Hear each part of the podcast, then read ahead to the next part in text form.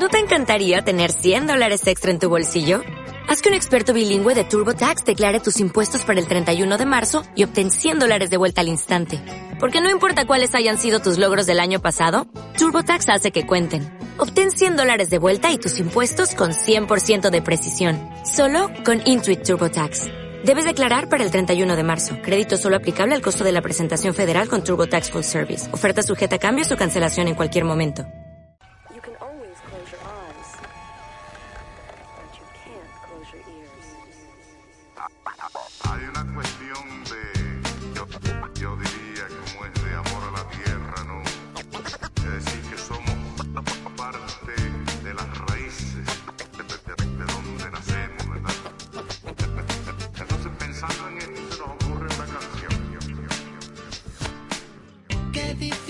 Cantarle a tierra madre que nos aguanta y nos vio crecer.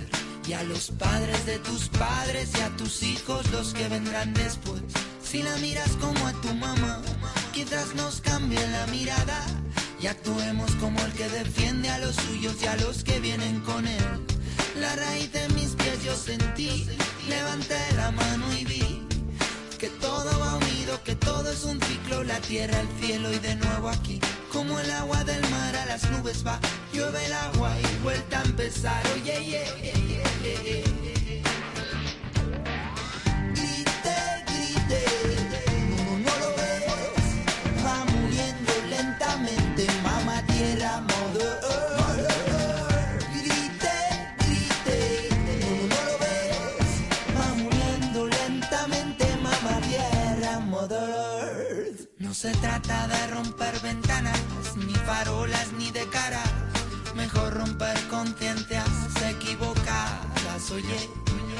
Nadie nos enseñó ni a ti ni a mí, nadie nos explicó ni a ti ni a mí. Mejor aprender que corra la voz y quizás conseguir.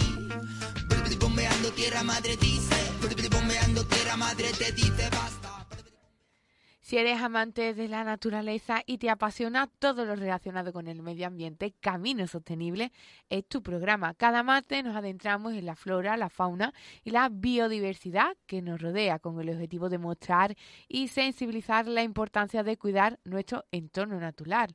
Nuestro planeta necesita muchas manos para parar las grandes amenazas que la azotan, pero por ese motivo, desde esta emisora queremos poner nuestro granito de arena, procurando siempre que nuestros actos dejen una huella verde en el camino.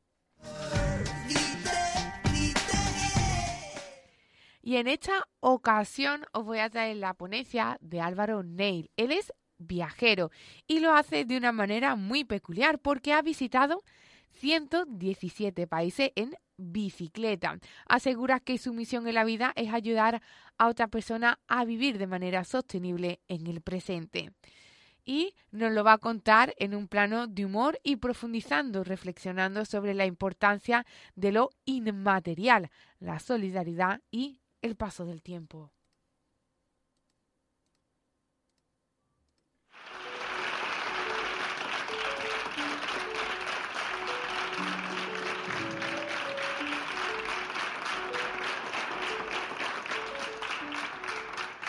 Tardes.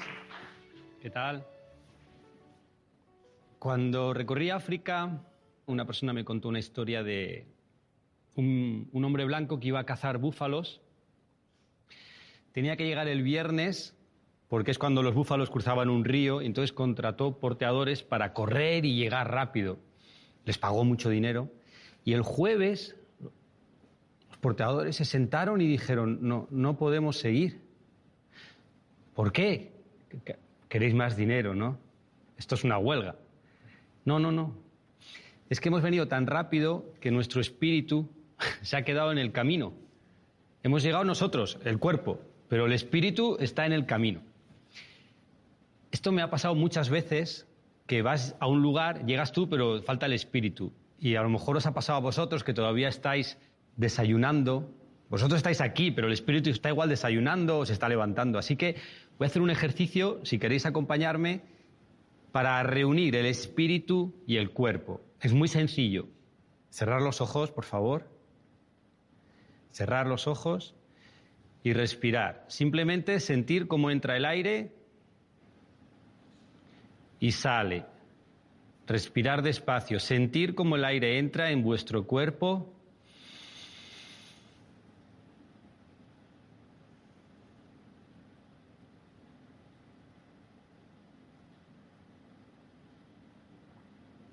Muchas gracias, ya podéis abrir los ojos. Mi espíritu por lo menos ha llegado. Se había quedado atascado en un semáforo en las calles de Madrid. Mi nombre es Álvaro Nil, el biciclown, y os voy a contar una historia. En realidad vais a viajar conmigo por el, por el mundo y vamos a aprender muchas cosas de este viaje. Yo tengo la intuición de que vamos a aprender. Y justo es la intuición la que ha hecho que yo esté aquí. Yo he estudiado la carrera de Derecho, he opositado a notarías. Durante cinco años estuve estudiando nueve horas al día. Es lo más duro que he hecho en mi vida, más incluso que la vuelta al mundo en bicicleta.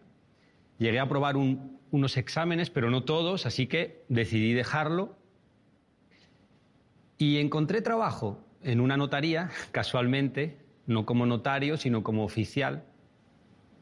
Pero un día pensé, quizás hay otras formas de vivir. Yo tenía una enfermedad que se llama mapamunditis, que ves un mapa del mundo y dices, ay, ¿cómo será China? ¿Y cómo será Australia? ¿Y Bután? ¿Y Nepal? Y... Entonces echas números, ¿no? Y dices, a ver, yo trabajo, así que tengo un mes de vacaciones al año.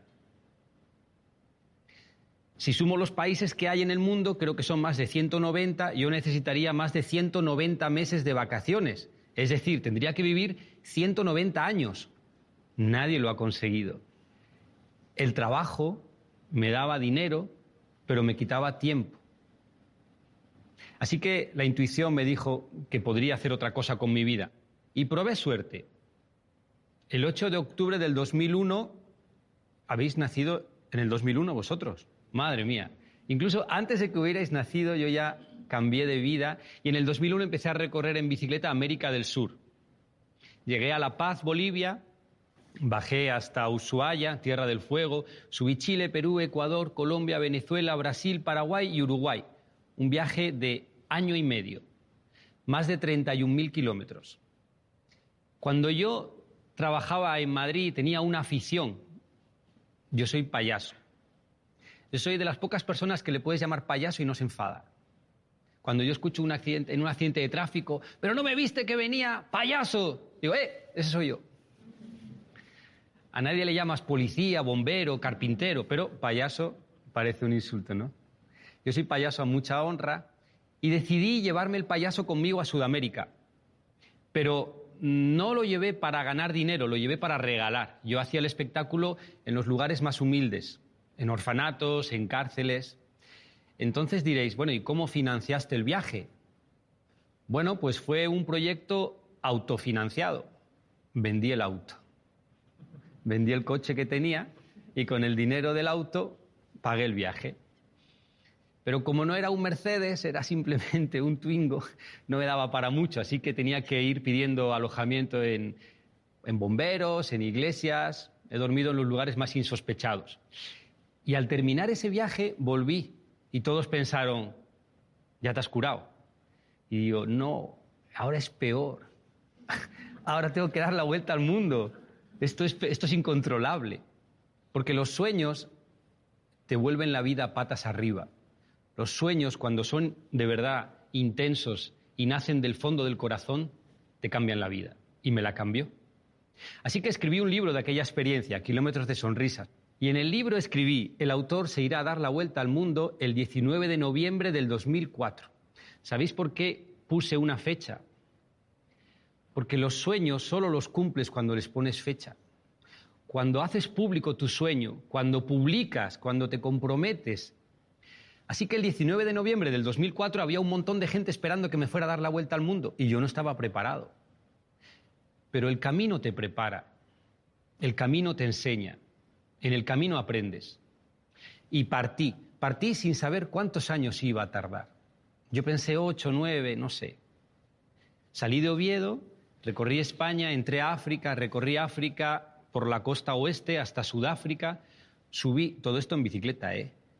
subí hasta el Cairo, ahí a los tres años me paré, escribí un libro, África con un par, seguí por Asia, Oriente Medio, pasé por Siria antes de la guerra, en el 2008, uno de los pueblos más hospitalarios. Recuerdo una conferencia que daba en un colegio en Estados Unidos y un chico me pregunta, ¿cuáles son los países más peligrosos que has visitado? Y le digo, ¿cuáles crees tú?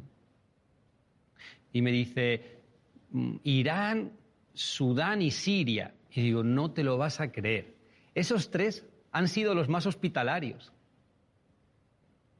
Y yo lo sé porque los he recorrido, no porque lo he visto en la tele. De hecho, no tengo tele desde hace muchos años. Llegué a Nepal, entré a China, Mongolia, llegué a Japón en el 2011. ¿Sabéis qué pasó en Japón en el 2011? El tsunami, ¿verdad? Bueno, me agarró el tsunami cuando estaba allí y fue una oportunidad de poder hacer mi espectáculo de payaso para la gente más humilde, los que habían perdido todo. Volé a Australia, recorrí Nueva Zelanda, llegué a Hawái, a Alaska y recorrí toda América de punta a punta. Otra vez llegué a Ushuaia, esta vez un día antes del invierno con nieve. Subí a Brasil y en barco crucé a Europa. Llegué a Italia diez años después. Subí a Noruega, a Cabo Norte, bajé a Grecia, todo esto en bici, ¿eh?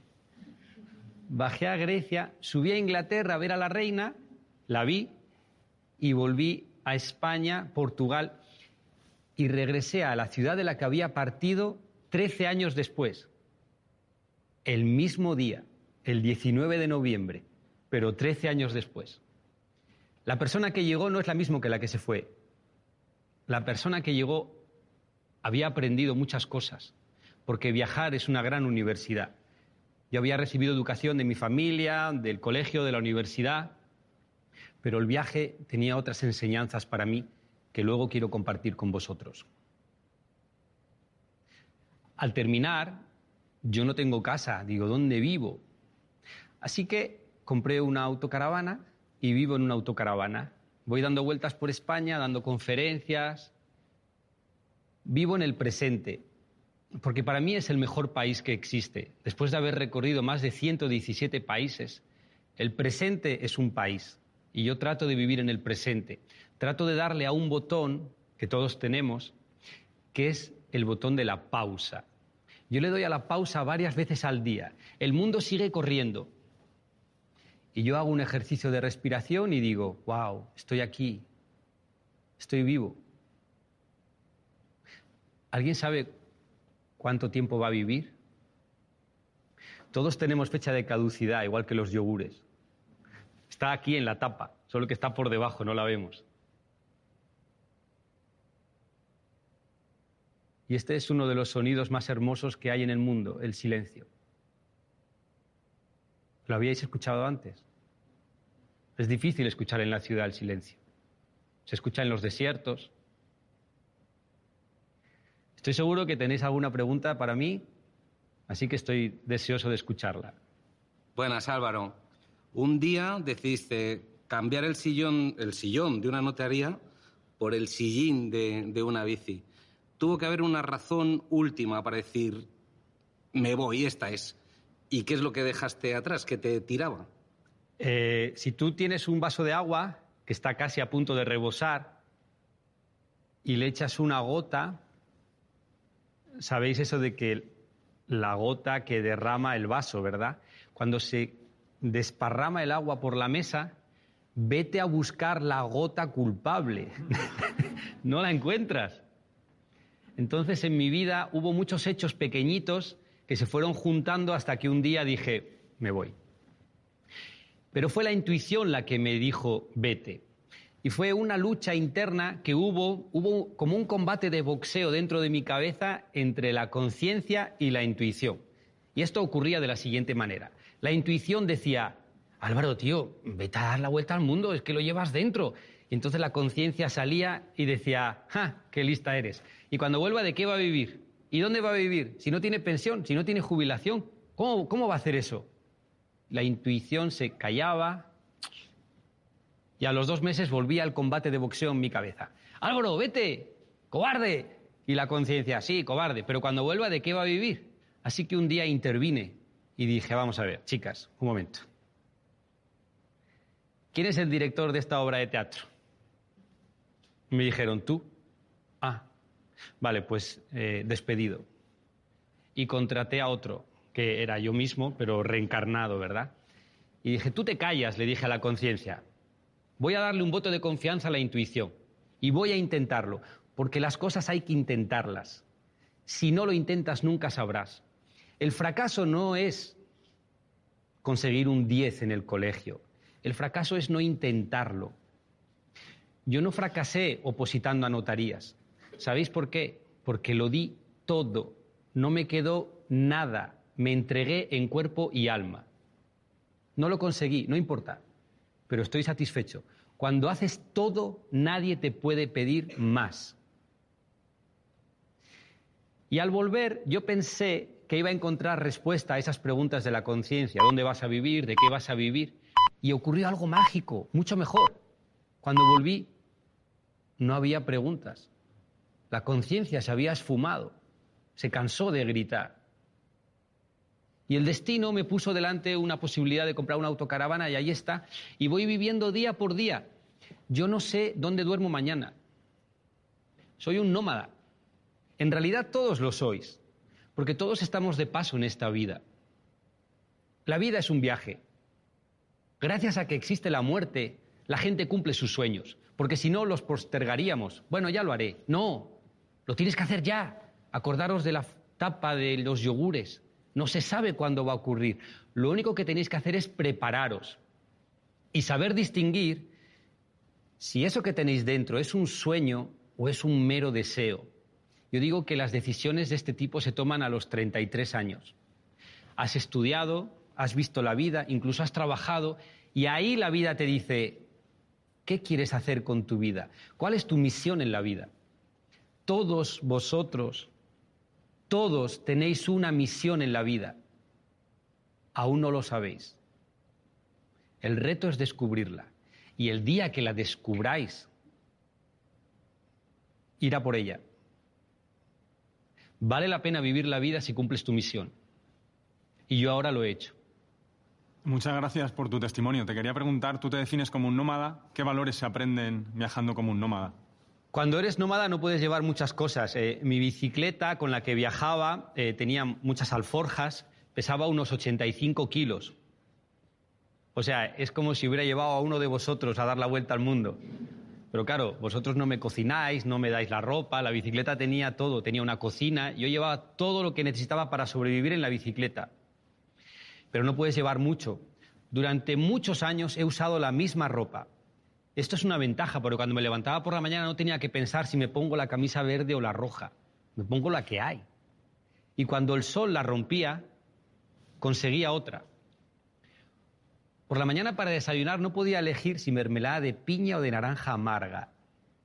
Me ponía la mermelada que había, si tenía. Y esto me ha ayudado a aprovechar el tiempo. No he perdido el tiempo eligiendo cosas materiales. Las cosas materiales están a mi servicio, no yo al de ellas. De hecho, yo hago un ejercicio que os recomiendo. Cuando voy a comprar algo a una tienda o a comer, yo pienso antes, ¿cuánto yo pagaría por esa chaqueta? Yo lo pienso. Digo, por decir un ejemplo, 25. Hola, ¿qué tal? ¿Cuánto cuesta la chaqueta? 38. No, muchas gracias. Y a lo mejor tengo el dinero, pero es importante que vosotros fijéis antes el valor que pagáis por las cosas, antes de que el mercado os diga lo que valen. Porque si ellos te dicen 38 y tú no has hecho ese ejercicio, cuando llegas los pagas porque los tienes. No, primero marca tu criterio. ¿Cuánto yo estoy dispuesto a pagar por esto? Vale, lo compro. Ser nómada me ha enseñado estas cosas. Me ha enseñado lo bueno que es que el sol salga por la mañana. El sol ha sido mi calefacción durante muchos años. Incluso cargaba un panel solar que llevaba donde me daba electricidad para eh, suministrar energía al ordenador o al teléfono los últimos años, porque casi siempre he estado sin teléfono. Ser nómada te enseña a saber que un árbol es una sombra, que cuando las ramas se mueven te están saludando, que cuando los pájaros llegan por la mañana te están diciendo buenos días. Estableces una relación directa con la naturaleza, el hombre no ha hecho la naturaleza. Existía antes que nosotros. Y es un regalo. Nada hay más perfecto que la naturaleza. Y nuestra misión no es mejorarla, es conservarla. Y ni siquiera somos capaces. Ser nómada es lo mejor que me ha pasado en la vida. Yo os lo recomiendo. Supongo que al dejar todo y decidir recorrerte el mundo en bicicleta, tuviste que renunciar a cosas. Entonces, ¿nos podrías comentar a qué cosas o cosas renunciaste?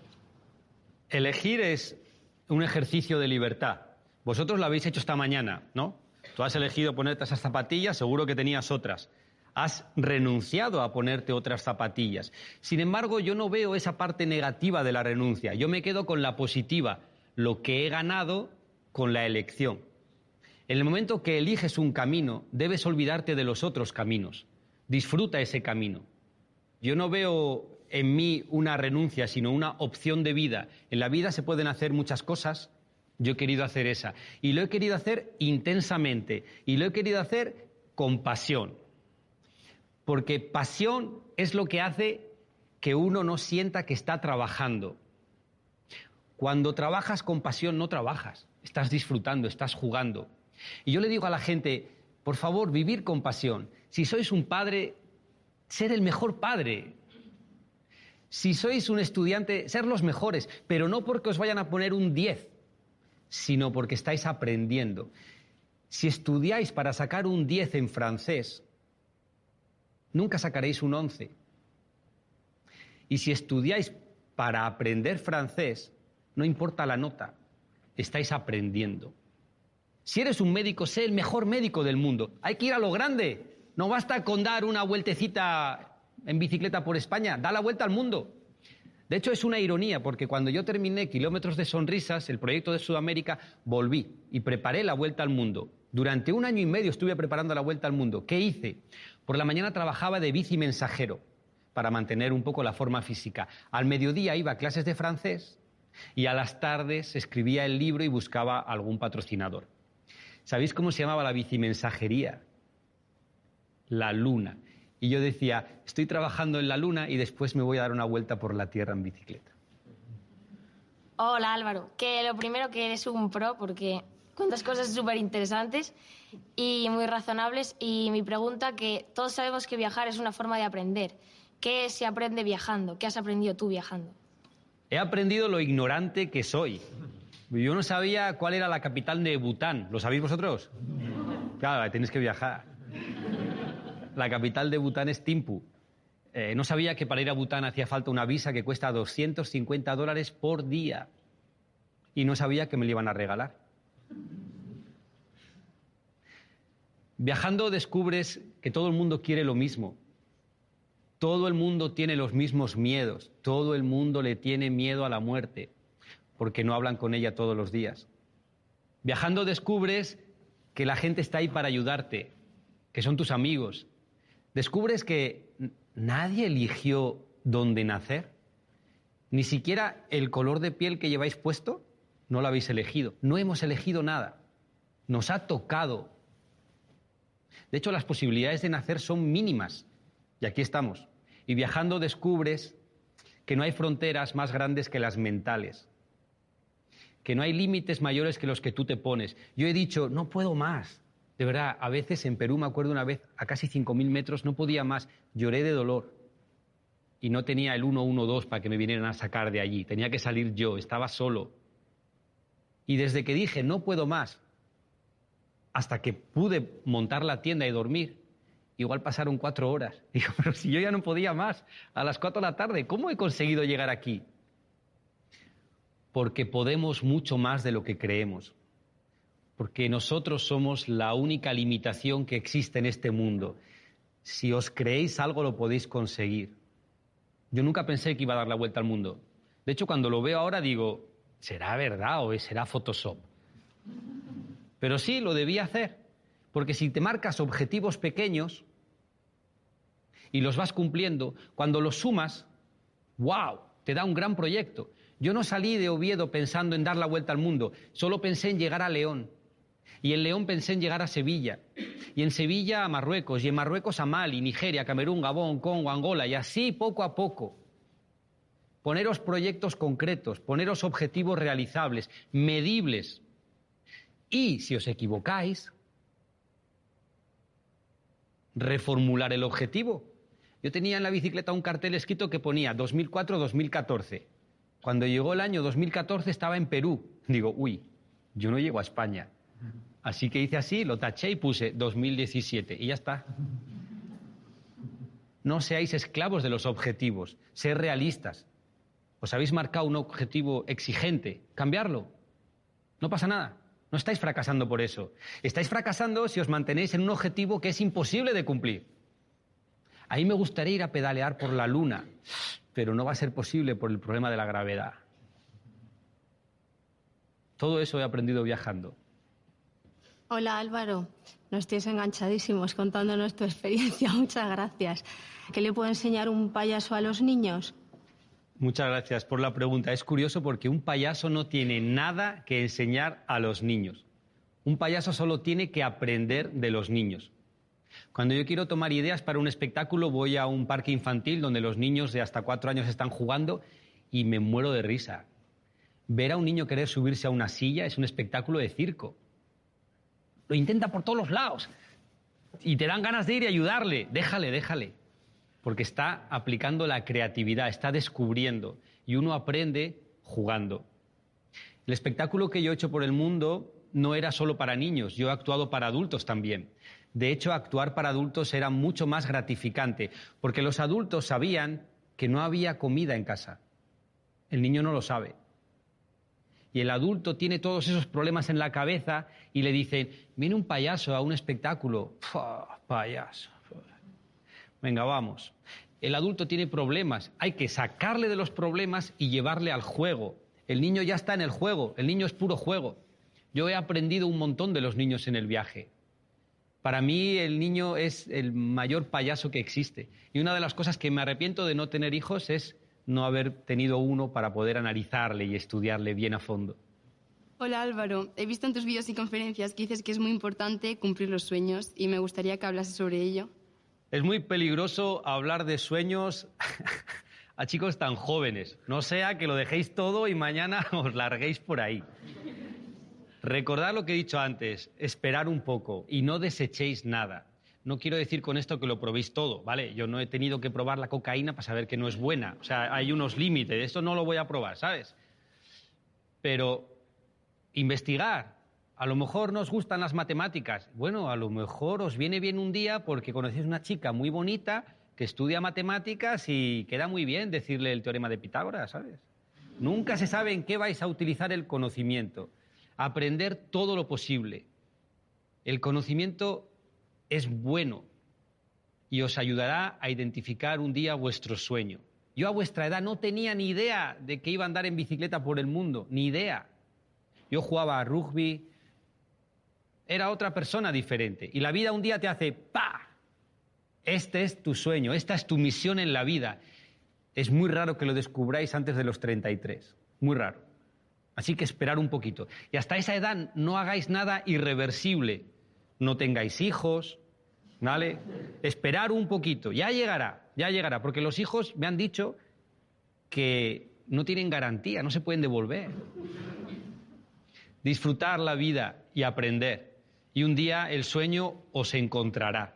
No vayáis a la búsqueda, Él os va a encontrar a vosotros. Yo te quería preguntar que por qué elegiste la bici cuando podías viajar en moto o en coche.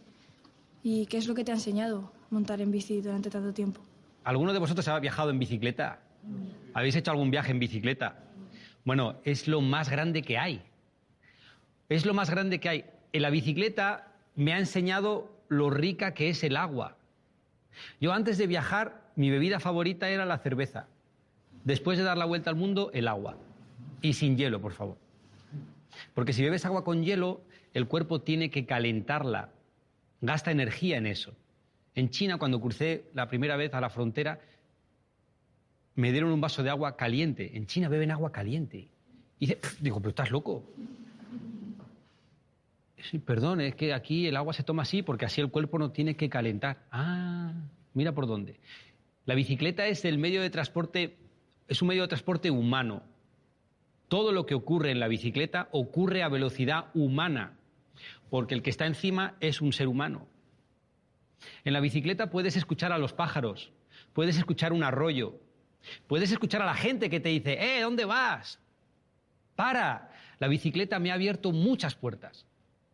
Que vienes de Mali aquí hasta Angola en bicicleta, pasa chaval, pasa, ¿qué quieres tomar? Pasa, la bicicleta ha hecho que me borrara del gimnasio, porque yo hacía unas 5 o 6 horas de bicicleta al día.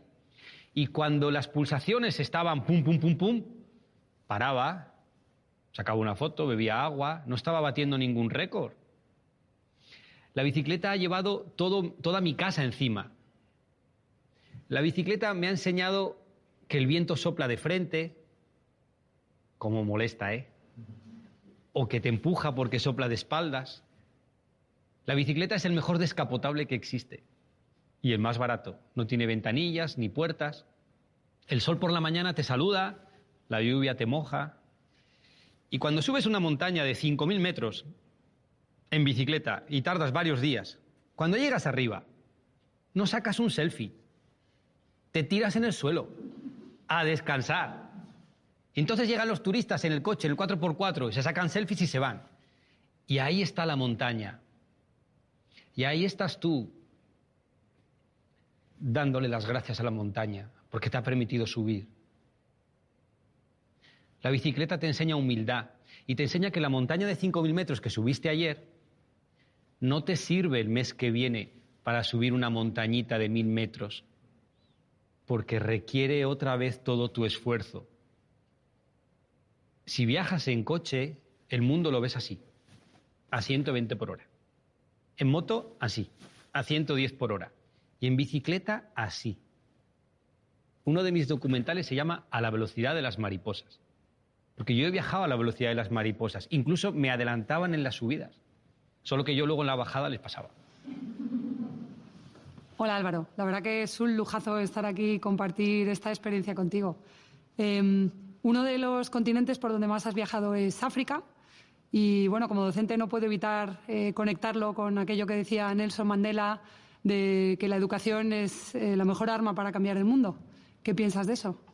La palabra arma no me gusta, pero es muy útil. Si tú deconstruyes la palabra arma como hacen los cocineros con un plato de cocina, tienes las mismas letras que en la palabra amar. Y la palabra amar me gusta más. Y amar es posiblemente la mejor educación para cambiar el mundo. Es lo que quiso decir Mandela, solo que le tradujeron mal. Creo que el respeto es lo más grande que tenemos en esta vida. Y se puede respetar con una sonrisa.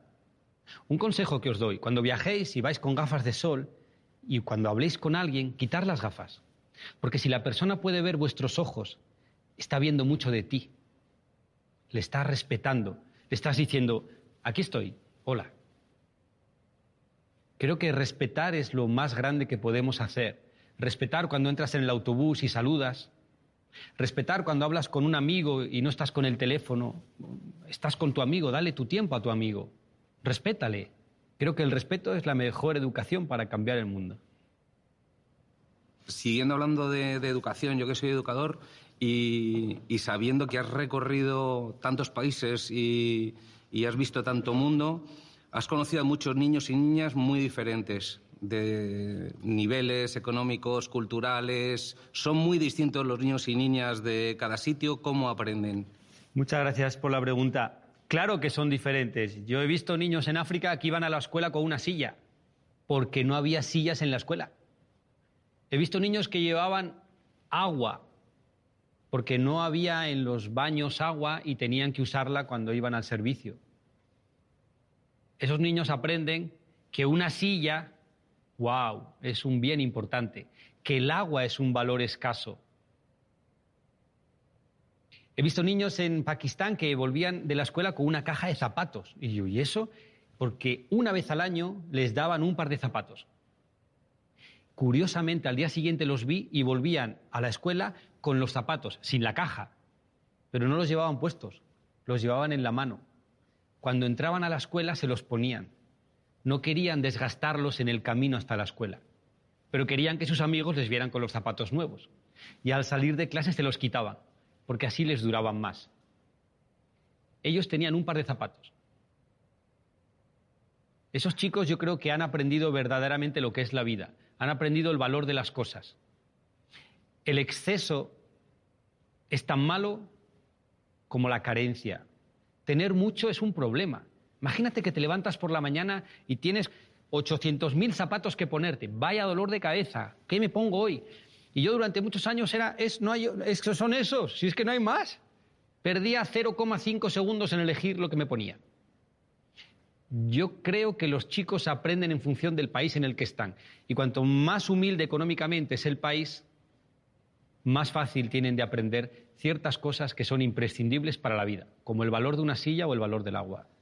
Bueno, Álvaro, hablas de, de experiencias inolvidables, eh, muy emocionantes, pero supongo que también habrás tenido que convivir con la soledad, con la incertidumbre. ¿Qué puede aprender una persona de sí misma en un viaje como este, en un viaje vital como el que has hecho tú? La soledad para mí ha sido una gran compañera. De hecho, a veces quieres estar solo y llega alguien y lo fastidia, ¿verdad? Estar solo ha sido un gran aprendizaje. A veces encontraba otros viajeros o viajeras, esto último más raro, y viajaba juntos con ellos y eran grandes amigos. Hay un amigo que me lo encontré en Mozambique en el 2006 y en Alaska en el 2012. Hay una persona que estaba caminando alrededor del mundo, un canadiense, Jean Velibó. Me lo encontré en Perú en el 2002 y me lo encontré en la entrada de Yakarta, la capital de Indonesia, en el 2009, siete años después, y sin haber quedado. ¡Hombre, Jean! ¡Álvago! ¡Eh! Y es muy bueno compartir una semana con él, pero después quieres estar solo porque solo aprendes más. Solo la gente viene más a hablar contigo. Cuando te ven en un grupo, dice, bueno, está acompañado, pero cuando te ven solo, la gente se anima a ir a hablar contigo. Y la incertidumbre es una de las manifestaciones del miedo. Es lo que se conoce como el ISIS. No digo este grupo islámico terrorista, me refiero al ISIS. ¿Y si pincho? ¿Y si tengo malaria? ¿Y si me quedo sin dinero? Es el, ISIS. El ISIS mata tus sueños. El ISIS te retiene a cumplir tus proyectos. El ISIS es la incertidumbre. Cuando yo trabajaba en la notaría, me encargaba, entre otras cosas, de los testamentos. Y venía la gente a hacer testamento y decía, hola, buenas tardes, venía a hacer testamento por si me muero. Y digo, hombre, será para cuando se muera, porque morir se va a morir. Hombre, claro que toca madera. Y digo, no, no es madera, es, es chapada, no. Claro, la muerte es incierta en el cuándo, pero no en el sí. Va a ocurrir, no sabemos cuándo. ¿Y vivimos con miedo? No. Vivimos un poco alocadamente, vivimos como si no fuera a ocurrir nunca. No hay que tener miedo a ciertas cosas, porque yo tenía miedo al volver. Ah, ¿y dónde voy a vivir? Y resulta que encuentro una autocaravana. La vida te provee. Cuando tú estás cumpliendo tu misión, todo te ayuda. Pero no hay que tener miedo a la incertidumbre. Y hay que disfrutar la soledad. Porque si tú no sabes estar bien contigo mismo, ¿quién va a querer estar contigo? Eh, he leído que en los países, de todos los países a los que has ido, en los más pobres es donde has encontrado a la gente más solidaria. Y que me gustaría que nos explicases un poco para ti qué es la solidaridad. Es cierto, yo igual lo habíais escuchado antes, ¿no? La gente más humilde, la que menos tiene, es la que más te da. Pero es que, es que lo he visto. Me acuerdo una vez en un poblado africano que fui a pedir un lugar para dormir y claro, siempre tienes que ir a hablar con el jefe del, pueblo porque él es el que controla, ¿no? Hay que como que presentarse. Y entonces siempre aparece un profesor de inglés o de francés para hacer de traductor. Y le expliqué que necesitaba un lugar para dormir. Y el hombre dijo, no te preocupes, duermes en mi casa. Y yo ya había dormido en muchas casas de mucha gente y sé que mi tienda de campaña está muy limpia. Y prefiero dormir en mi tienda de campaña. No entra ningún bicho, ¿sabes? Cierras con la cremallera y ya está. Así que le digo, eh, le dije al traductor, dile que, que, voy a dormir en mi tienda afuera. No sé en qué dialecto. Y el jefe dice, no, no, no, no. Hay leones. Y le digo, mira, Prefiero los leones posibles que las cucarachas seguras. Así que voy a dormir afuera.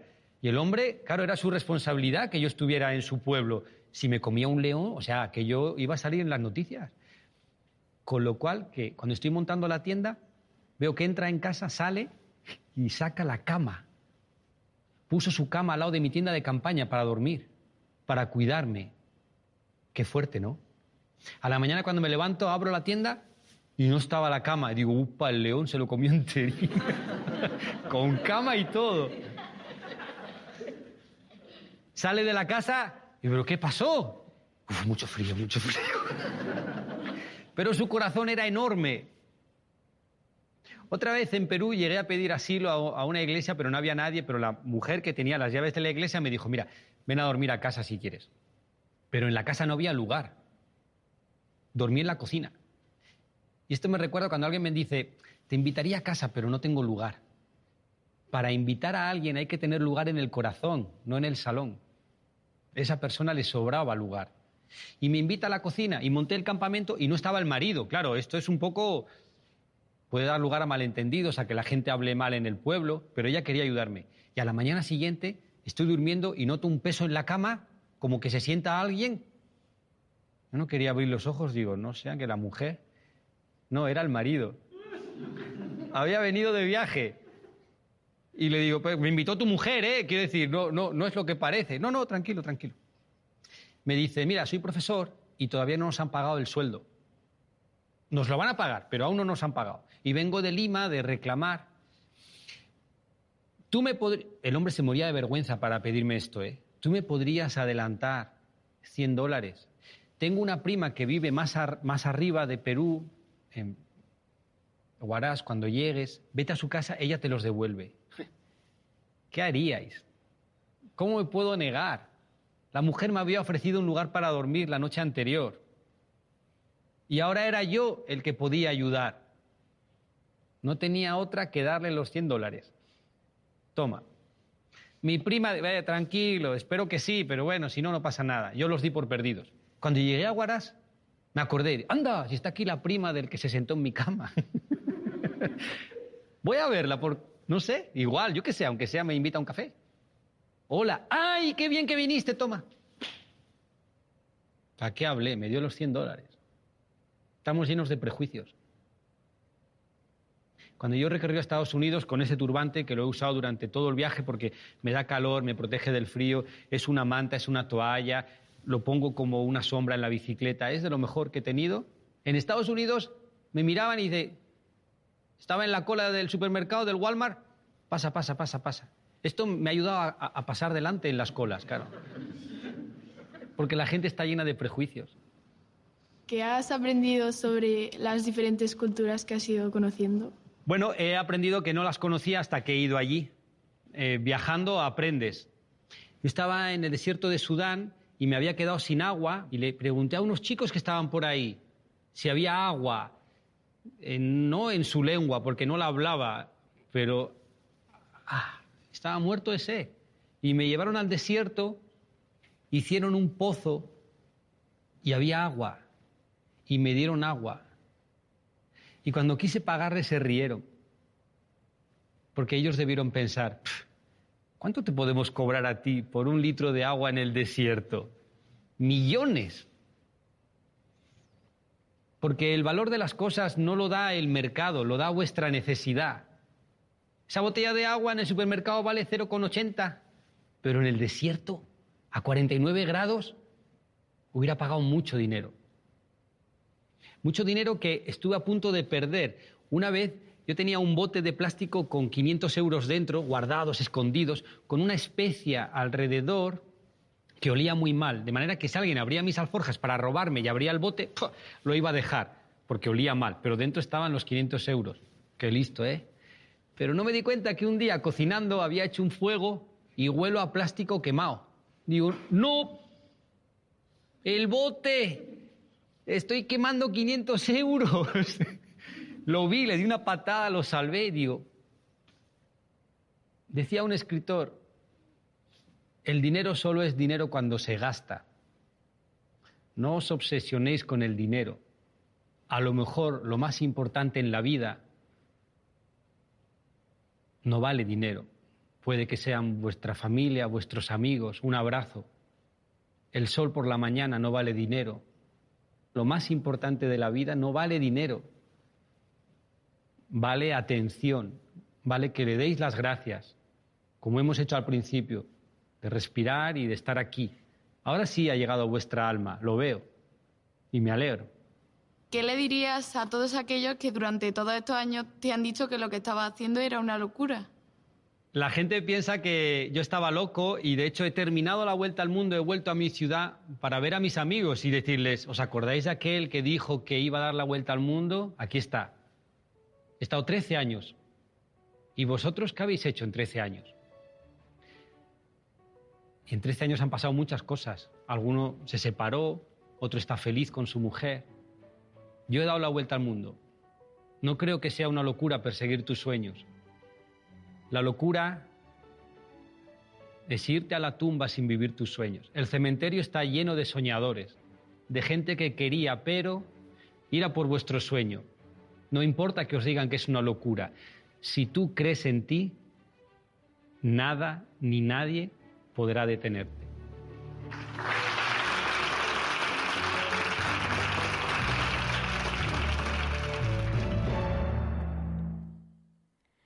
Bueno, y después de esta gran exposición eh, de Álvaro Neil, ¿qué me decís de cómo eh, vivir la vida, ¿no? De cómo eh, vivir de manera sostenible en el mundo sin contaminar y también descubriendo, ¿no? Ese gran mundo que tenemos por delante, todos esos 117 países que ha visitado, ¿no? Esa filosofía de vida, de vivir con lo opuesto, sin contaminar eh, sin ese materialismo ¿no? que, al que estamos sumidos y al que la sociedad nos aboca, ¿no?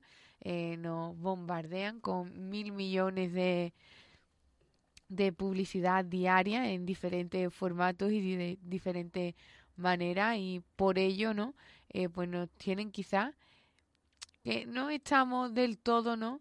libres eh, como por ejemplo eh, pues Álvaro Nin nos ha demostrado, ¿no? Y todas esas vivencias y de cómo contactar con todas las personas, con cada uno de, de los países, de los lugares, eh, pues les ha llevado a, a descubrir que a mí me ha llamado poderosamente la atención, ¿no? Porque con esa pregunta que, que le hacía a los niños de cuál es el lugar más eh, más peligroso del mundo y automáticamente es verdad que se nos vienen eh, esos países a la cabeza y, y, todo lo contrario, ¿no? Vemos en el ejemplo de vida como eh, los estereotipos y los estigmas no, nos hacen creernos cosas a pie juntillas y sin embargo no lo es, ¿no? Y otra cosa que también me ha llamado poderosamente la atención es cómo eh, los retos cambian y los objetivos también, de no enclaustrarnos quizá en ese objetivo primogenio. ¿eh? Y, otra de las cosas que también me ha sorprendido mucho ha sido que eh, tenemos que esperar a los 33 años para eh, tener esos objetivos claros, ¿no? Una vez ya has estudiado, has vivido y a partir de ahí, ¿no? Bueno, pues poner quizás tu vida patas arriba siguiendo esos sueños, esos objetivos y, y él lo decía, ¿no? Que lo tachaban de loco, pero eh, esa locura pues le ha hecho inmensamente feliz, ¿no? Pues quizás tenemos que seguir eh, siendo y parando, ¿no? Esos minutos que él decía de contigo mismo, eh, que quizás no, no lo hacemos muy a menudo, porque él lo decía que cuando vivía, vivía en Madrid, pues, pues era un común más del trabajo a casa, mil millones de obligaciones, bueno, pues ahí está el pararte y, el reflexionar y decir, ¿realmente quiero esto el resto de mi vida?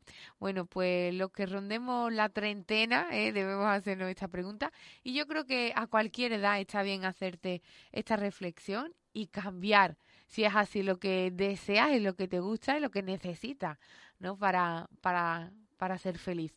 Así que nada, yo la verdad me quito el sombrero eh, porque me ha parecido una historia apasionante eh, de cómo convivir eh, en la naturaleza, en el planeta, eh, quizás más en sintonía con tu, con tu día a día, pues nos hace pensar de una manera diferente.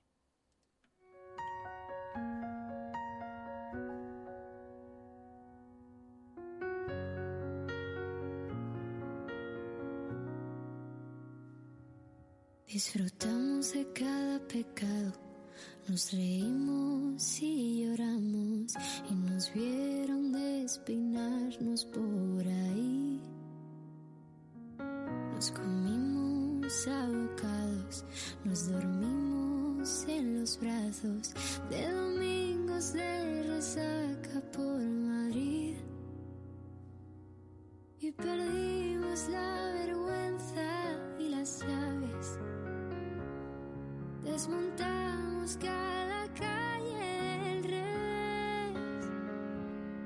Me pusiste la luna en las manos, te gané sin temblar de un asalto. Nos rompimos el alma en pedazos. Me reclaman los años y no estás aquí. Me niego a borrar los mensajes. Prender fuego a la casa no sirve. El amor cambia, nunca se extingue. Cualquier vuelve a sentir. Sentir con la miel en los labios. Fue en el taxi del beso robado, donde al fin pude huir del pasado.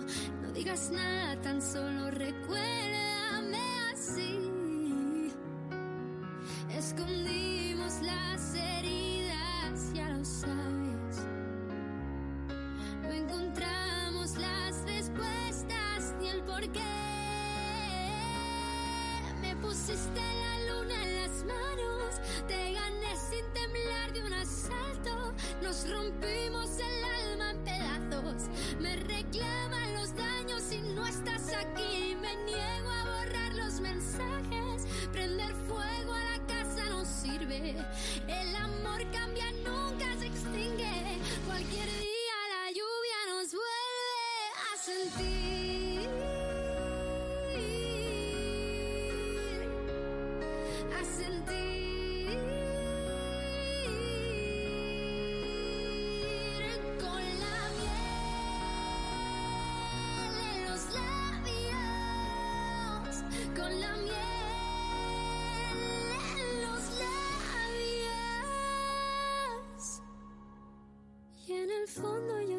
Esto no se acaba aquí.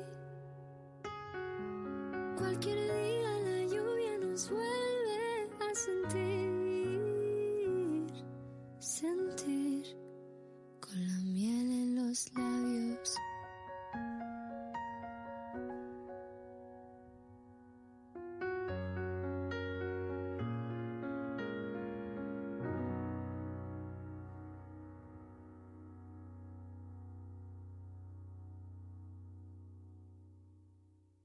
When you drive a vehicle so reliable it's backed by a 10-year, 100,000-mile limited warranty, you stop thinking about what you can't do and start doing what you never thought possible. Visit your local Kia dealer today to see what you're capable of in a vehicle that inspires confidence around every corner.